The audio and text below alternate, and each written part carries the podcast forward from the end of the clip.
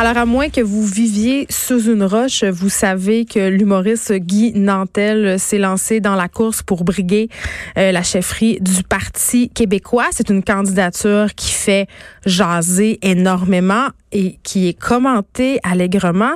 Et moi, j'avais envie aujourd'hui qu'on invite euh, une personne pour commenter sa candidature parce que je me posais la question suivante. Je me disais, est-ce qu'on peut juger le potentiel politique de Guy Nantel euh, selon les blagues parfois jugées douteuses de l'humoriste parce que toute la couverture euh, jusqu'à date là, sur sa candidature, évidemment, on a soulevé ses vox pop, on a soulevé euh, le fait que souvent euh, on avait l'impression que Guy Nantel riait du monde. Et ce qu'on n'a pas soulevé, c'est les blagues douteuses qu'il a fait sur certaines personnes, dont Alice Paquette. Alice Paquette, si vous ne vous rappelez pas d'elle, c'est la victime alléguée d'un viol par un politicien québécois, Jerry Slavounos. Elle est là, elle est avec moi.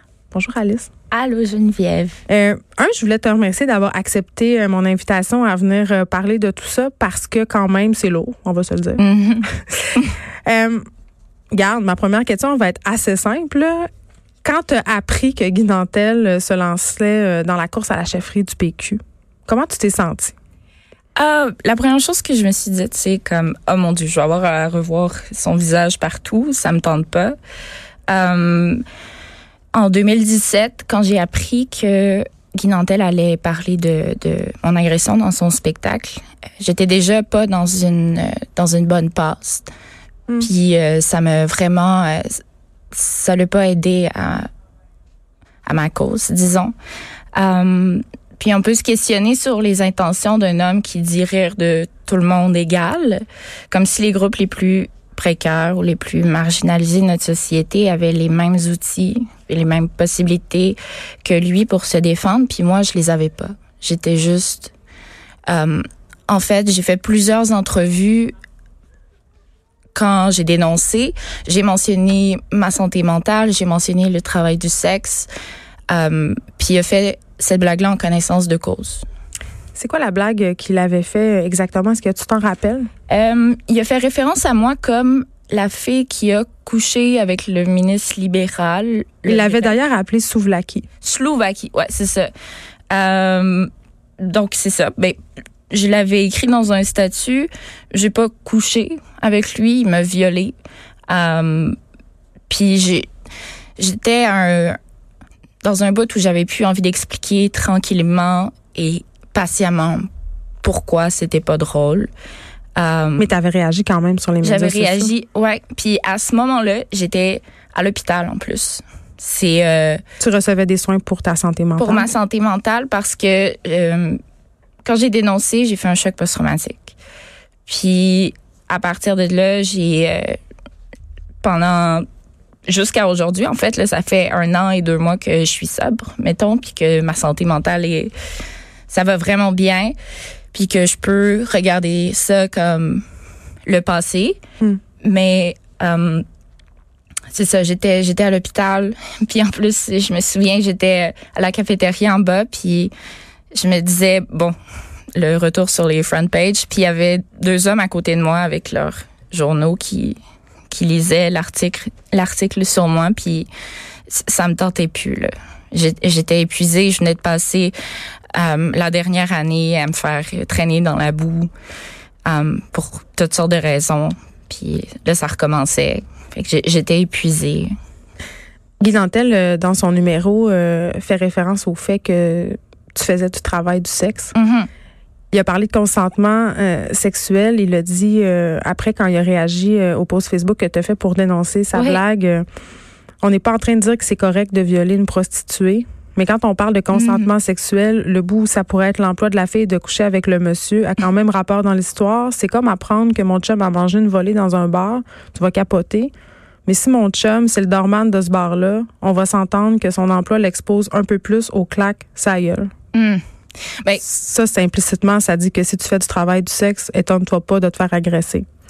Si M. Nantel veut se présenter en politique, il va falloir nécessairement qu'il travaille avec des groupes communautaires comme hmm. les amis de Stella, par exemple, ou les Calax.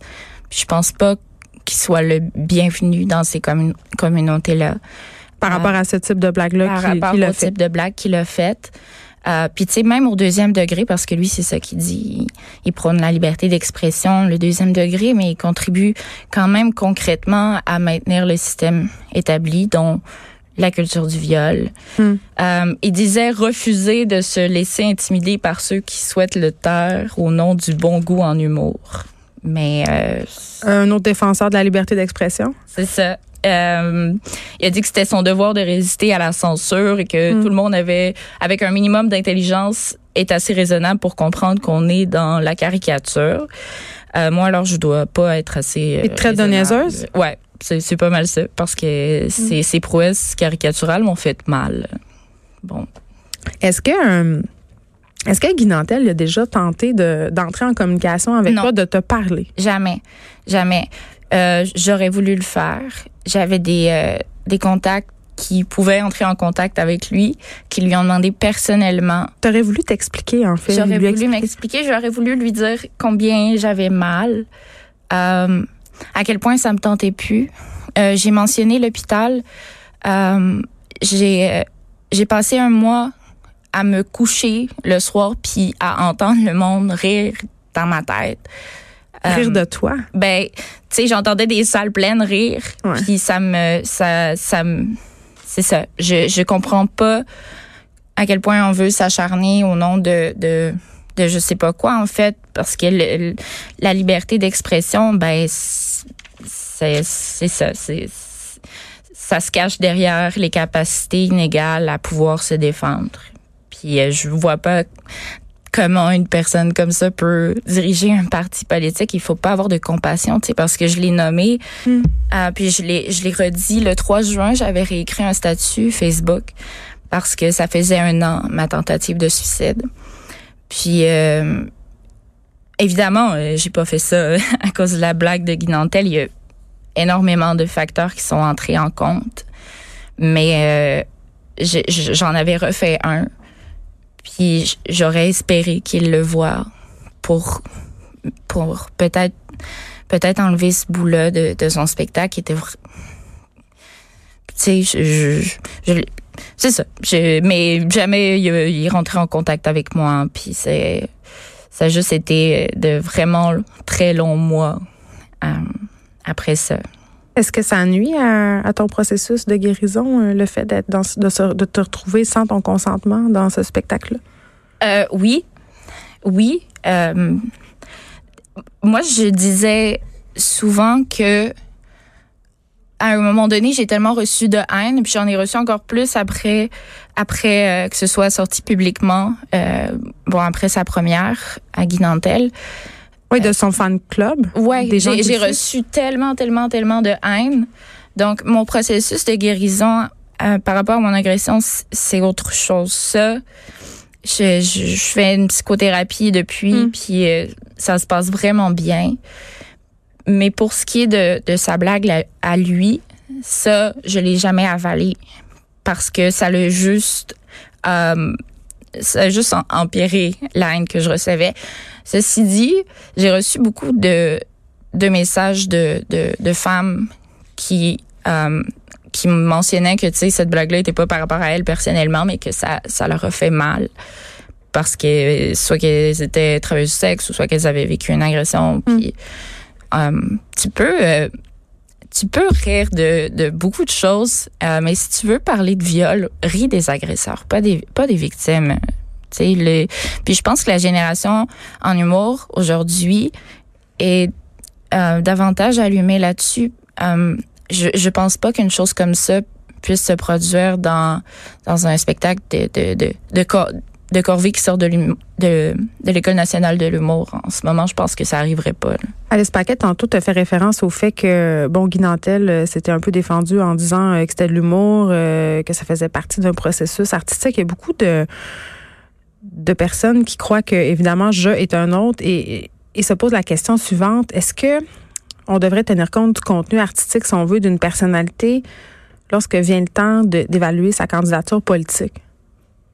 Oh, euh, je sais pas, j'ai pas en tête des politiciens ou des politiciennes qui avaient, euh, qui étaient artistes avant d'être. Euh, Mais il y a des personnes qui ont écrit des livres, il y a des personnes qui ont tenu euh, des propos avant aussi, euh, soit d'anciens journalistes, d'anciens chroniqueurs. Est-ce qu'on doit leur en tenir rigueur si jamais ils ont tenu des propos problématiques, selon toi?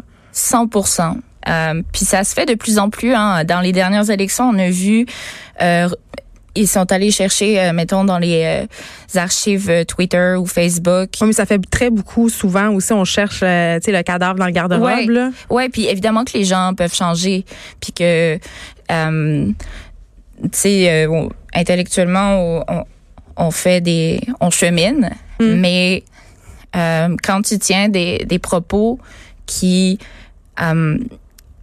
qui rabaisse une, une, partie de la population qui est qui est marginalisée, comme les femmes voilées, vulnérables. Euh, ouais, la, une, des gens vulnérables.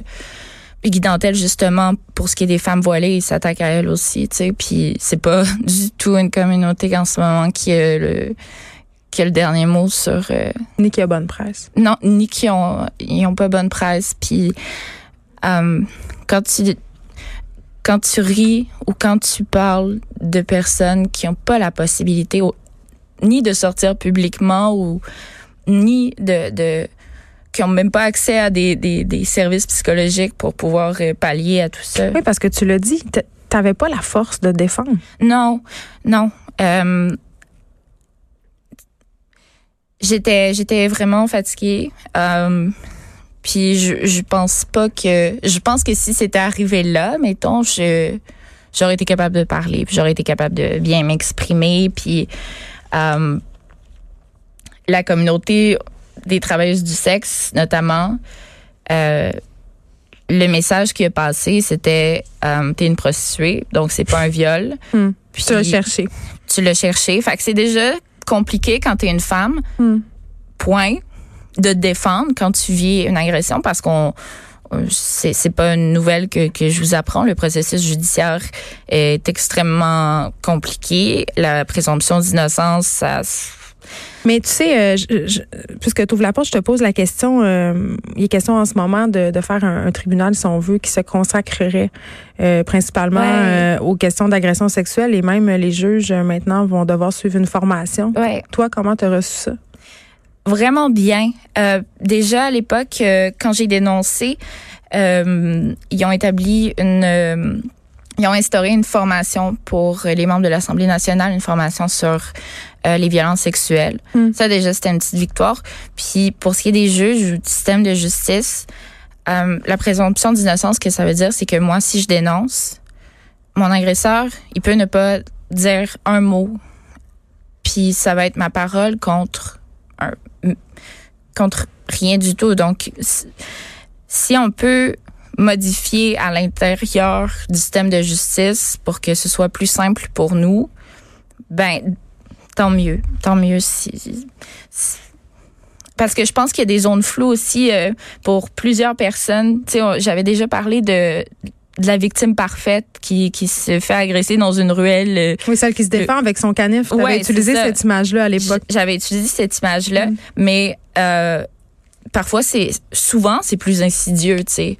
Euh, oui, puis il y a des zones grises dans, dans la question du consentement aussi. Tu sais, euh, puis il y avait la docteure, la psychiatre Muriel Salmona qui avait fait un, qui fait encore des recherches sur les chocs psychotraumatiques. Mm beaucoup de victimes d'agressions sexuelles vont euh, raconter avoir perdu le contrôle de leur corps comme euh, une sorte de, paralysie.